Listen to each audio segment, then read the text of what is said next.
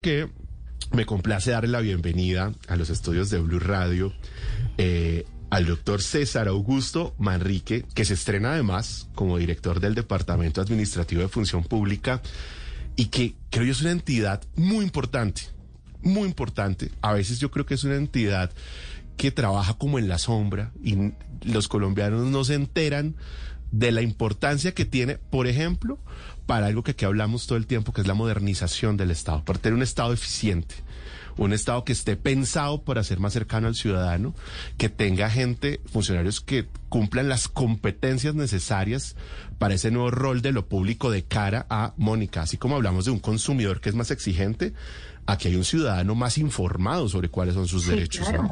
Y, con más y con más necesidad de informarse además, con más ganas de saber. Y que necesita una entidad que atienda sus necesidades, ojalá a través de canales digitales. Pues el Departamento de Función Pública está jugándose, eh, yo creo que a fondo, ese proceso de transformación que ha anunciado eh, el gobierno del presidente Gustavo Petro, que lo anticipó acá en estos micrófonos cuando estuvo siendo candidato y que tiene que ver con, por ejemplo, las formas de contratación, las formas de vinculación que tienen quienes trabajan dentro del sector público. Y pues le quiero dar la bienvenida porque tenemos muchas inquietudes, eh, director, precisamente en ese sentido. Bienvenido a Blue 4.0. Buenas noches. Buenas noches, Juan Manuel. Le agradezco mucho su invitación. A usted, por, sus órdenes. a usted por acompañarnos. Eh, ¿Cuánto tiempo tiene la entidad? Acaba de llegar, ¿verdad? Eh, hace 40 días que estoy en la entidad. Ah, ok. Ya usted, ya, ya hizo empalme por lo menos.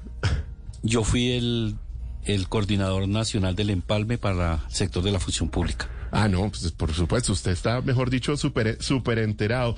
Eh, director, comencemos un poco eh, entendiendo eh, el, el, rol de la función pública dentro de la modernización del Estado. ¿Qué, ¿Qué es lo que hace el Departamento de Función Pública? Bueno, el departamento tiene como su misionalidad, eh, una de sus misionalidades es aprobar todos los rediseños institucionales que sean en las diferentes entidades eh, del orden nacional y por supuesto del orden regional. Esto significa que las estructuras o la arquitectura de cada una de las entidades del Estado y el propio Estado eh, tienen que estar, digamos, directamente aprobadas por el Departamento Administrativo del Servicio. Esto tiene que ver directamente con el talento humano de las entidades. ¿Verdad? Y, sus formas además de vinculación y el tipo de personal que hay en el Estado.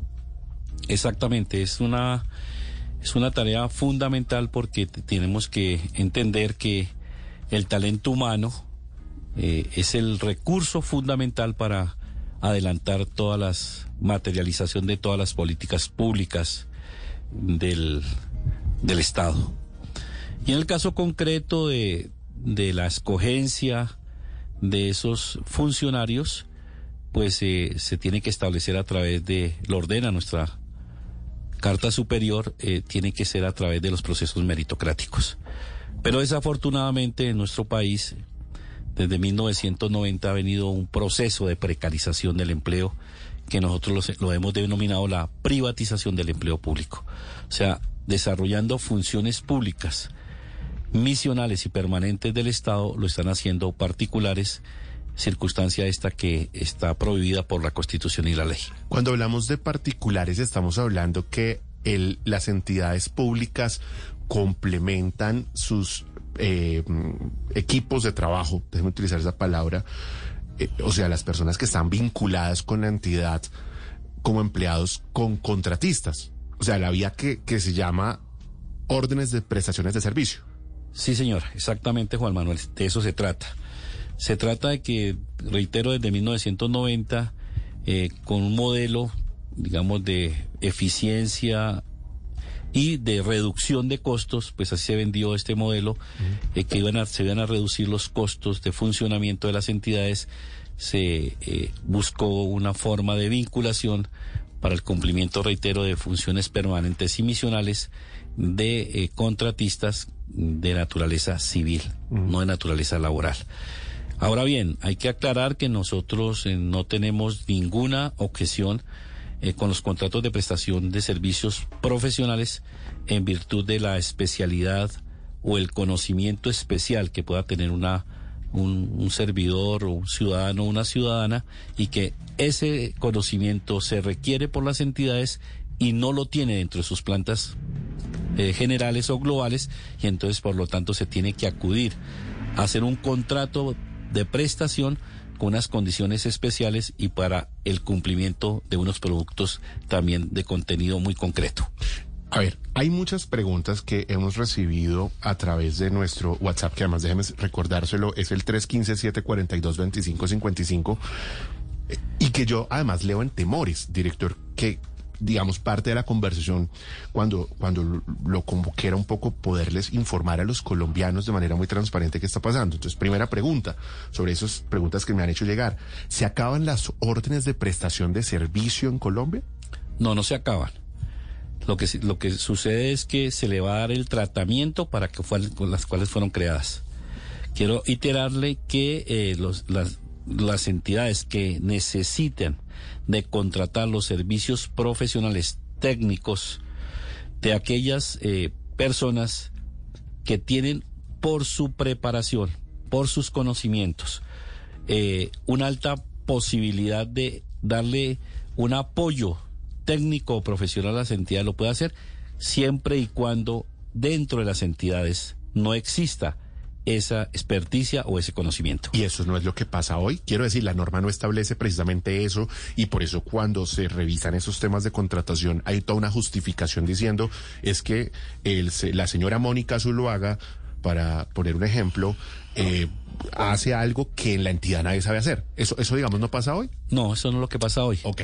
Digamos, ese, ese comportamiento excepcional que permite la ley se volvió la regla general. Esto es, para cumplir funciones misionales y permanentes del Estado, se, se está utilizando la esta figura de la contratación de, prestación de servicios, la cual, digamos, no tiene ningún asidero ni ninguna posibilidad de orden constitucional y legal para adelantarlo. Pero, sin embargo, hoy tenemos que decirlo, desafortunadamente esa deformación, esa desnaturalización del empleo público, hoy, hoy, es una práctica generalizada y que por lo tanto tenemos que el servicio, la misionalidad, el compromiso, las funciones esenciales, misionales del Estado, siguen siendo prestadas por particulares en forma muy deficiente. Adelante, Ana Milena, que la, veo levantando la mano. No, me queda la duda es entonces cómo se da la contratación por prestación de servicios, si lo que se entiende es que se estaba haciendo de manera permanente eh, ¿Cómo entonces? cómo queda hoy? Claro, no se, no se, exacto, no se puede hacer de manera permanente, porque justamente ese contrato de prestación de servicios es por labor, por una labor puntual, ¿verdad?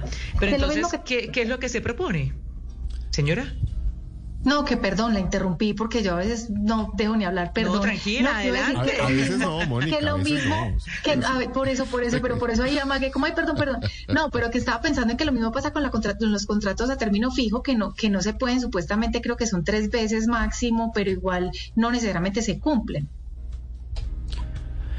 Bueno, mira, el, tema concreto es que los contratos de prestación de servicio, reitero, no están prohibidos por ley. La ley 80 autoriza que cuando las entidades necesitan un funcionario o una funcionaria o una persona experta en ciertos y determinados temas con los cuales no cuenta la institución, lo puede hacer. Ese es un, es un, esa es una contratación totalmente legal y viable. Lo que no es posible es lo que está sucediendo y viene sucediendo desde 1990, que se viene precarizando el empleo en el sentido de que funcionarios, que tienen que cumplir la misión permanente de su misionalidad, los han sustituido con contratos de prestación de servicio de orden civil que no tienen la naturaleza de ser ni servidores públicos ni la, connotación de ser una relación de carácter laboral. Esta, esta, esta forma de contratación está prohibida no por el gobierno de, del presidente Petro, está prohibido por la Corte Constitucional y el Consejo de Estado. Director, de alguna manera, eh, para acabar de entender la idea y también romper mitos que circulan a través de los diferentes canales, eh, entonces lo que se va a hacer de alguna manera es hacer cumplir la norma. O sea, no es que haya una norma distinta, no es que haya una norma nueva, que ahora quiero que hablemos de la directiva presidencial, eh, que usted ha acompañado, por supuesto, sino que aquí lo que se va a hacer es que se cumpla ahora sí la norma de que realmente quien se contrate mediante prestación de servicios sea una persona entonces que no exista o cuya labor no esté haciendo alguien de manera misional, que es lo que, como usted plantea, desde siempre ha sido y que hoy no se cumple. E, eso es lo que va a pasar. Exactamente. Ok, pero y entonces, ¿cuál es la novedad? Porque sé que el presidente Petro, y eso fue lo que despertó eh, inquietudes entre los colombianos, generó cambios. Por ejemplo, alguien decía, es que ya las personas no pueden tener por decirlo, dos prestaciones de servicio. Y a mí me llegó el caso de alguien, alguien que dice, mire, yo soy médico de una entidad pública, de un hospital, por ejemplo, un hospital público, y además también tengo servicios profesionales en otra entidad pública. En una yo hago servicios profesionales de algo y en la otra yo pues tengo mis servicios médicos son profesionales que trabajan con dos entidades del Estado, trabajando es la palabra, tienen contratos con entidades del Estado. ¿Pueden tener personas dos prestaciones de servicio al tiempo? Digamos, ahí hay que reconocer lo que faltó precisión en la, en la directiva presidencial. Ok.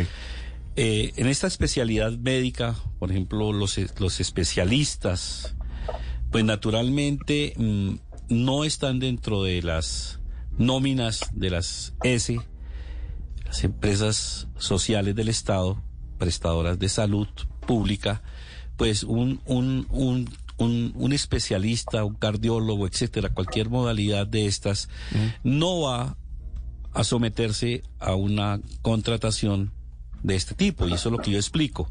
Si en la nómina de esa S no existe eh, esa, esa especialidad médica, pues naturalmente ahí ese es el típico contrato de prestación de servicios profesionales por no existir en la nómina claro. esa, esa profesión esa especialidad. Y así en otras áreas del conocimiento y así en otras áreas del Puede pasar con un politólogo que tampoco sea, digamos, especialidad sea única, por decirlo de esa manera, ¿cierto?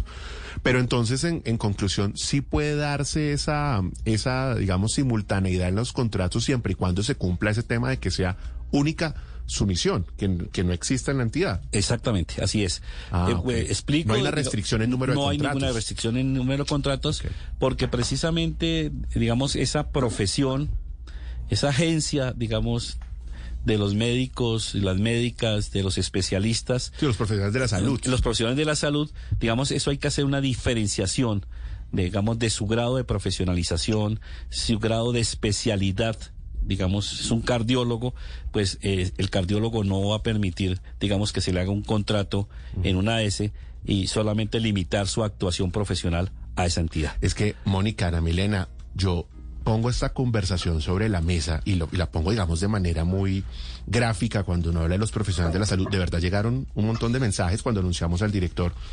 Eh, pero se los digo porque la industria tecnológica sí que hay especialidades difíciles de encontrar. Entonces, ¿usted dónde va a encontrar un especialista en software libre? ¿Dónde va a encontrar usted un especialista en metaverso? Sí. Esto no, sí, esto no es fácil. Además que no necesariamente los van a necesitar permanentemente, o sea, van a hacer, no sé, un proyecto, tres meses, algo así, entonces ahí ya se enreda más la película. O, dígame usted, digamos, te pongo un ejemplo, una entidad del Ministerio de Hacienda que le hace seguimiento al tema de las plataformas en Internet, ¿usted cree que la entidad está creada pensando en hacerle monitoreo a las plataformas ilegales de Internet que están en blockchain? Pues no, sí, es que pues ese es, es, un poco como la novedad que tiene el Estado, ¿no? La necesidad de modernizarlo y cómo las plantas de personal, pues hoy están llamadas a replantear sus... Eh, digamos, las, las, eh, las personas que están vinculadas y las actividades que cumplen, las misionalidades y esas personales que tienen que llegar para hacer productos puntuales como el que usted plantea, Mónica, incluso ni siquiera puntuales. Puede que la entidad necesite los cuatro años un especialista en software libre que solo desarrolle en blockchain yo le garantizo que no existe una entidad del Estado en Colombia que tenga una misión al que hable de blockchain. Pues no va a pasar, ¿no? Porque llevamos un año hablando de esto, ¿no? Así es. Exactamente, digamos, los rediseños institucionales del Estado que se están planteando desde el gobierno tienen que ver con la nueva estructura, las nuevas carreras, las nuevas, las nuevas especialidades que se deben de tener. Y hay que tener mucho cuidado en esto. Digamos, esos desarrolladores de software, digamos, una entidad no va a tener permanentemente que estar haciendo ese desarrollo de software, sino para unos temas determinados o para una política pública determinada. Y en ese orden de ideas, reitero, ese es el típico contrato de prestación de servicios. Está justificado. Que es la excepción, pero que nosotros en la administración pública, el Estado colombiano, esa excepción la volvió la generalidad en cuanto quienes prestan servicios misionales y permanentes de la entidad los, los volvieron contratistas supliendo los las, los empleos públicos que están establecidos en la ley. Es que yo, yo me imagino, directo, usted que lideró empalme en estos temas, que habrán tenido en cuenta casos, eh, Mónica, Milena, que además de esta, pues de Blue Radio, ¿no?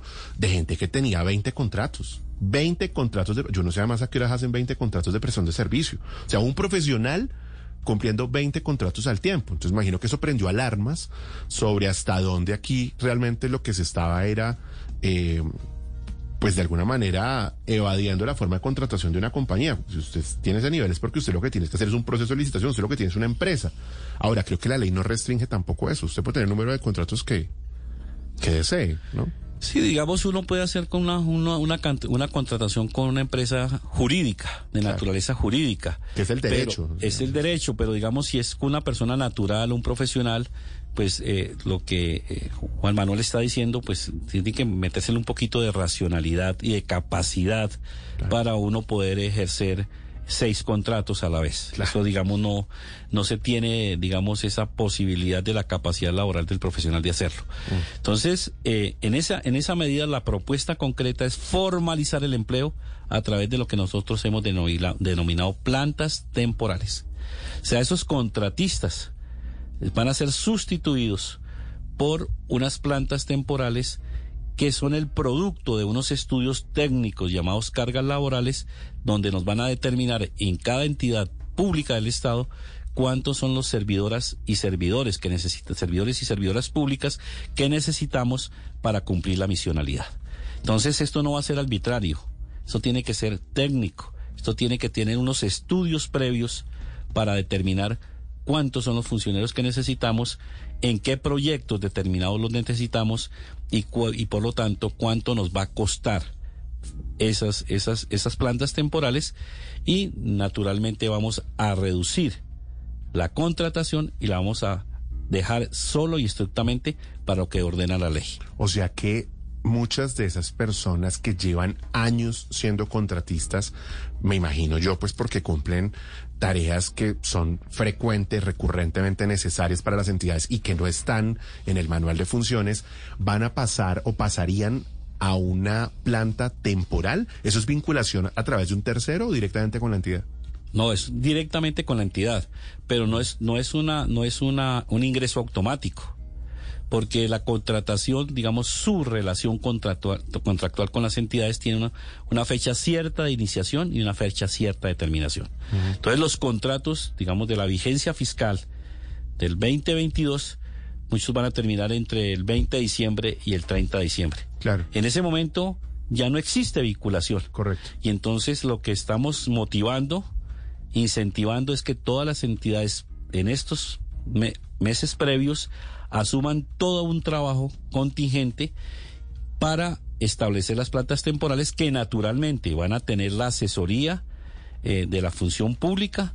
Vamos a entregar las cartillas suficientes, la metodología para establecerlos, las condiciones y los requisitos legales para establecer. Es un proceso de transición. Claro. Lento, pero firme en la administración. Esto es es similar a los concursos que hay hoy para ocupar los cargos que hacen parte de las nóminas del Estado? ¿O será un proceso distinto? No, Juan Manuel.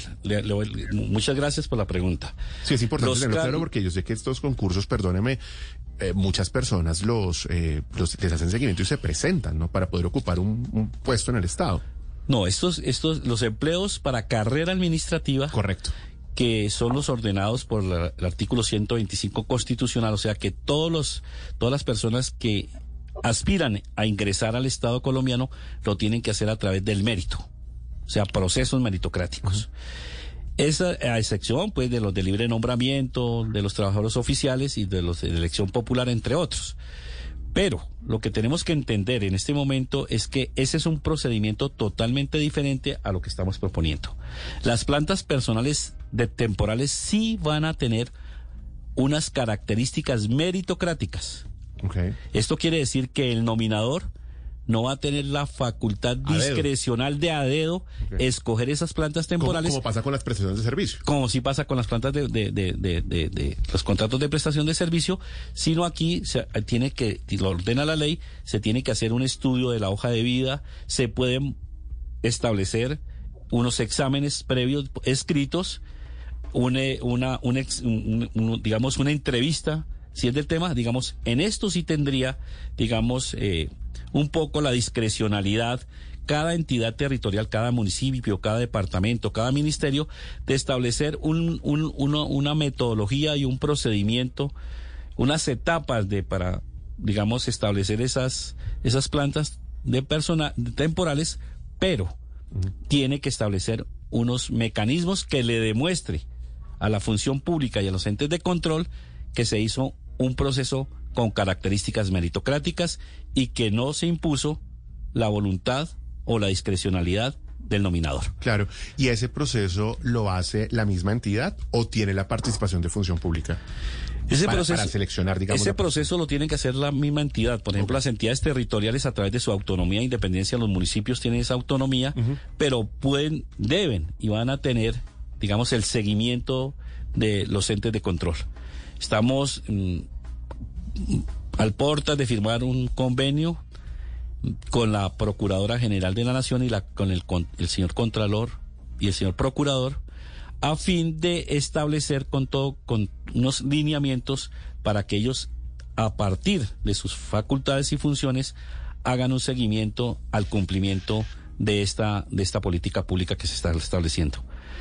En otros términos, nosotros tenemos la facultad para disponer de todas las entidades del orden nacional, rama ejecutiva del orden nacional, para ordenar a todas las entidades, ministerios y entidades y organismos adscritos y vinculados a que cumplan con esta decisión del señor presidente de la República y debemos motivar y solicitar el cumplimiento de estas a las autoridades regionales y reitero con el acompañamiento de los órganos de control. O sea, entonces en resumen habrá carrera administrativa, obviamente, estará una planta temporal, que estos son contratos a término definido, pero pues digamos son contratos laborales, por decirlo así, vinculación con, con el Estado, y una mayor rigurosidad en las órdenes de prestación de servicio, o sea, que se cumpla la norma. Son como los tres alternativas que quedarían. Así es, Juan Manuel, exactamente así es. Mm. Y el punto central es que esas los, las plantas temporales, los, el empleo temporal, tendrá el mismo salario, las mismas beneficios y condiciones laborales que tiene un mismo empleo y un, un idéntico empleo en carrera administrativa. O sea, aquí no se va a presentar ninguna discriminación ni ninguna diferencia salarial frente a las personas que están en carrera administrativa. Estas plantas temporales pueden ser ocupadas por personas de carrera administrativa que ya están en la entidad, pero que se presenta una, digamos, un mejoramiento ah, claro, para... para hacer un movimiento, poner en circulación, activar la carrera administrativa sin que pierda los derechos de carrera administrativa. Estas plantas... un encargo, digamos. Oh, es un encargo. Mm. Y esas plantas temporales, eh, de igual, pueden tener una duración de un año, dos años, tres años o cuatro años, dependiendo el programa para el cual se está proyectando, si es a corto, mediano o largo plazo. Eso tiene que estar ligados a proyectos concretos y claros de la administración pública. Para entender un poco, director, lo que está en juego, hay, hay cifras de cuántos son los servidores públicos en Colombia aproximadamente y, por ejemplo, cuánto es el número de contratistas o, digamos, es, es en la proporcionalidad más o menos. Sí, mire, yo aquí quiero hacer un reconocimiento a, la Auditora General de la Nación y a su entidad. Eh, han hecho unos estudios muy juiciosos de este fenómeno. Los han cuantificado, han establecido el número de contratistas que hay en el país, eh, han establecido el promedio de contratos que se establecen y cuántas personas, eh, digamos lo que se estaba hablando anteriormente por parte suyo, Juan Manuel, si había una persona que tenía dos o tres contratos. Ah, Porque tiene ese récord. Todo está, todo ese récord y está entidad por entidad departamento por departamento y municipio por municipio. pero esa data nos interesa mucho, director. eso está buenísimo. Eso está buenísimo. esos datos eh, los estamos eh, ahorita los estamos estudiando, confrontando.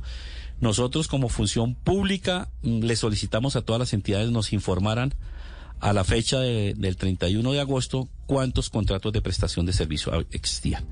Y digamos, de toda la modalidad de contratos de prestación de servicio, eh, tenemos aproximadamente 935 mil contratos de prestación de servicio. 935 mil contratos de prestación de servicio. Y el número de personas vinculadas en carrera administrativa o en provisionalidad son un millón trescientos cincuenta mil y ahí tenemos que incluir. Ah, yo que creía que perdóneme, ah, yo pensé que había más prestaciones de servicio que servidores públicos. Pero le, permítame hacer esta aclaración.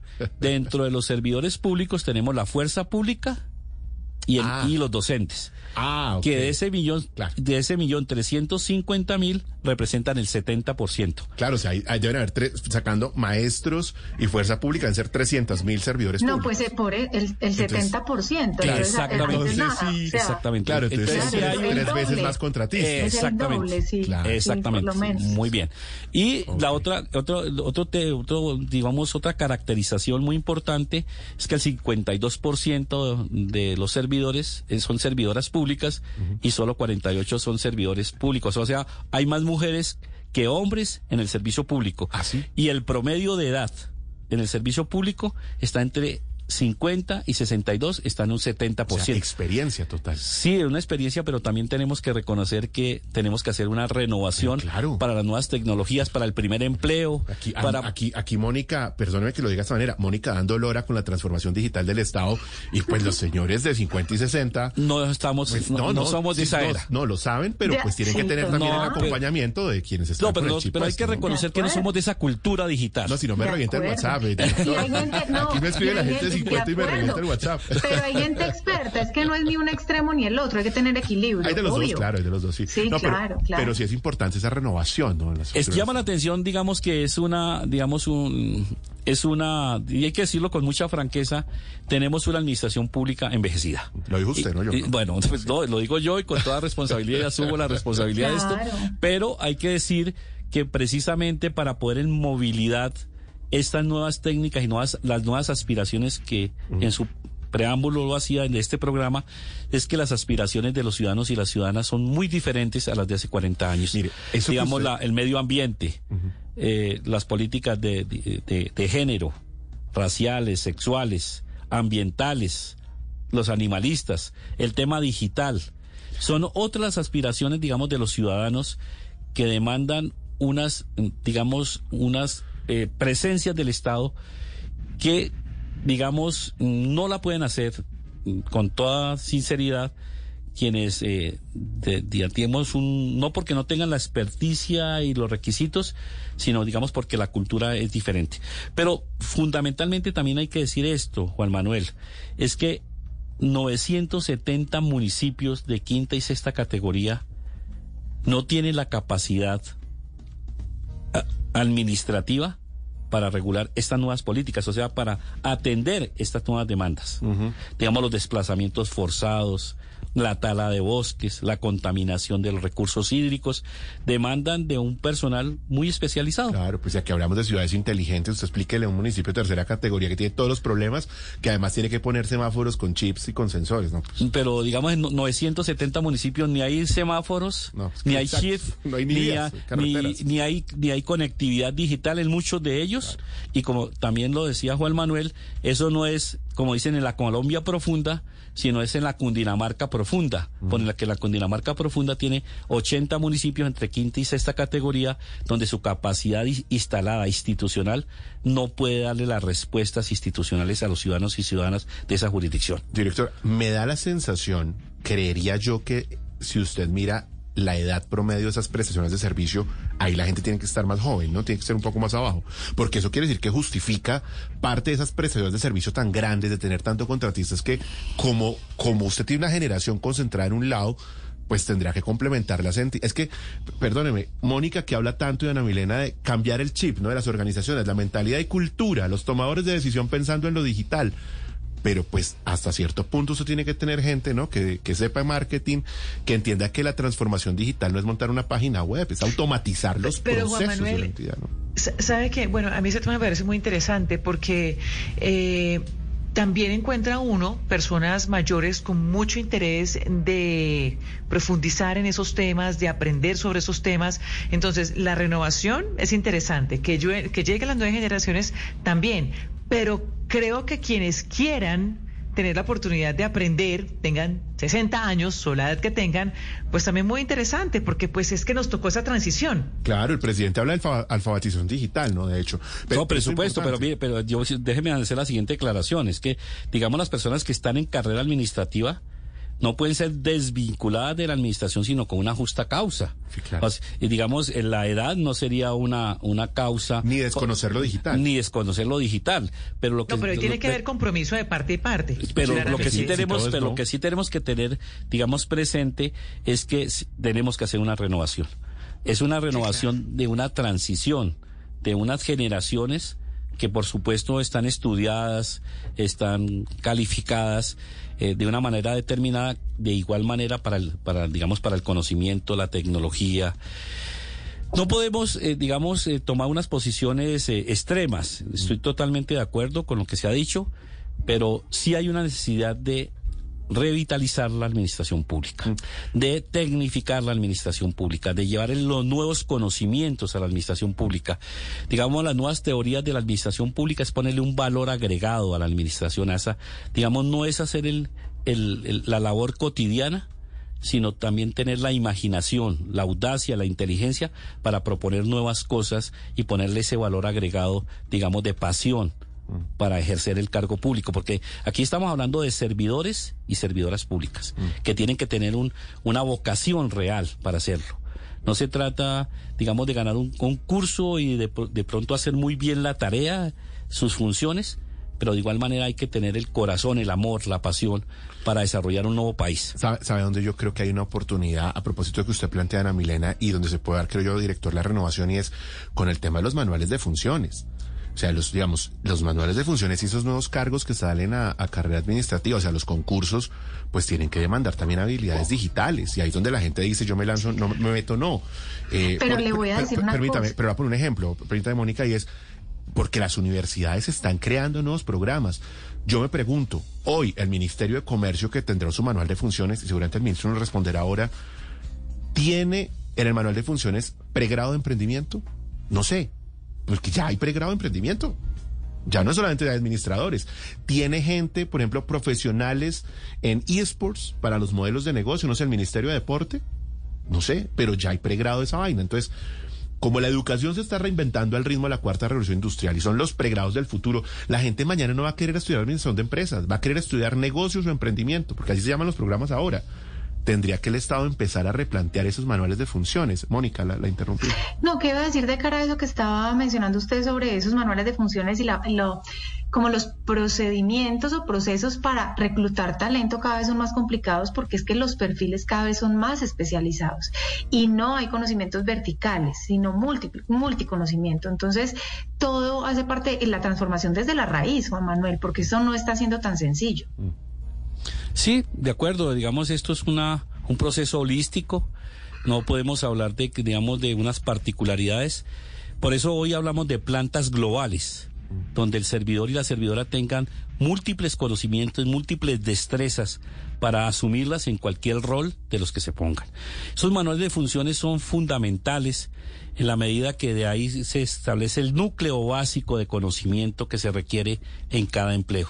Y a partir de ese núcleo básico de conocimiento, de pregara o de conocimientos, de experticia, es que la Comisión Nacional del Servicio Civil, la entidad encargada de estos temas, proyecta los concursos y proyecta eh, las preguntas en sus exámenes escritos. Digamos, a eso también hay que darle un vuelco y hay que dar un estudio con la Comisión Nacional del Servicio Civil sus magistrados tienen, sus comisionados tienen sus, eh, digamos, sus planteamientos, pero están muy, muy, muy proclives, tienen una mentalidad muy abierta para examinar esa esos nuevos procedimientos de, de reclutar eh, el nuevo servidor público. Y más que eso, también hay una gran discusión. ¿Cuál es el nuevo servidor público que necesitamos? ¿Y qué, y qué clase de empleo se necesita para el siglo XXI y para la modernización del Estado de Colombia? Por ahí es la discusión, por ahí es la discusión. El nuevo. Y en todo caso necesitamos que todos sean honestos. Ah, no, pues eso sí. Ana Milena. No, pues aquí nos abre dos horas más de programa. Nos toca sumar bla bla blue ahorita. Aquí hablo 4.0. Una pregunta final, director. Se ha sido generoso con nosotros en, el tiempo, ya, ya lo libero. Que me están aquí preguntando cantidades de personas lo mismo. ¿De dónde va a salir la plata para esas plantas temporales? Bueno, esto es un cero impacto fiscal. El ministro de, Hacienda, el doctor Ocampo, eh, nos preguntó y en la charla que tuvimos dijo, bueno, ¿cuánto requiere? Ah, porque, no, porque no tenemos, porque no tenemos dinero. tenemos una crisis fiscal, eh, estamos en esto de la reforma tributaria y la respuesta es cero impacto fiscal. ¿Y cómo lo logran? Lo logramos con los dineros que se están pagando los contratos de prestación de servicio que a hoy, a hoy valen 20 billones de pesos. O sea, los, los 930 mil contratistas hoy valen 20 billones de, pesos. Sí. ¿Y la idea es reducir eso qué? Segunda, tercera parte más no, o menos? las reducciones yo no me atrevo a decirlo, Juan Manuel, por esto, porque tengo que ser serio y en esto no puede uno decirle a la gente es que mm, va a valer dos pesos, sino nosotros tenemos que decir cuántos son los servidores públicos que necesita cada entidad. Claro. Pero me, me una entidad, escúcheme, director, porque si las si los contratos de prestación de servicios se pagan con recursos de inversión, sí. luego los la carrera administrativa se paga con recursos de funcionamiento, ¿cómo va a pasar usted la plata de inversión para hacer funcionamiento? ¿O es que las plantas temporales van a hacer inversión? Recuerde que yo le dije que no era carrera administrativa. Ah, es, es, planta temporal que tiene que estar asociados a planes de inversión. Ah, ya, listo, entendido. No, pues usted la tiene clara, director. Entonces, Muchas gracias. Eso está cubierto. Con razón el ministro pudo dormir tranquilo después de esa reunión. Porque el ministro de Hacienda por estos días es la persona que menos duerme, ¿no? Y menos con esa, con esa reforma. director, le quiero agradecer por esta buena conversación. Le voy a pedir muy especialmente que vuelva cuando tenga los resultados de ese estudio, de esa data, porque es verdaderamente interesante. No, yo le voy a enviar el estudio que tenemos en este momento en el departamento, pero al igual, al igual voy a pedirle eh, el permiso a, la auditora general de la, de la República para que ustedes conozcan a plenitud, digamos, técnicamente, con un celo y un juicio total de esta funcionaria y de esta entidad para demostrar, digamos, eh, todo el fenómeno del, de los contratos de prestación de servicio y mañana mismo le envío para que haga su estudio, pero digamos realmente es sorprendente y le podemos ya entregar la información consolidada, que la cual fue solicitada al 23 em, de agosto por parte nuestra y que ya está consolidada para que con toda exactitud se sepa, por ejemplo, cuáles son el top de las 10 entidades que más contratistas tienen. Claro, es que, es que eso es lo que yo quiero, o sea, en, dicho, se lo va a anunciar en exclusiva mañana en Blue 4.0 las entidades de Colombia públicas que más contratistas tienen. Ya está acá. Muy bien. ese es, el tema, director. Le quiero agradecer al director de Función Pública, César Augusto Manrique, aquí esta noche en los estudios de Blue Radio. Director, siempre bienvenido. Muchas gracias, Juan Manuel. Muy, muy amable por invitarnos y quedamos profundamente comprometidos con usted. Lo espero aquí siempre, por supuesto. Está su casa.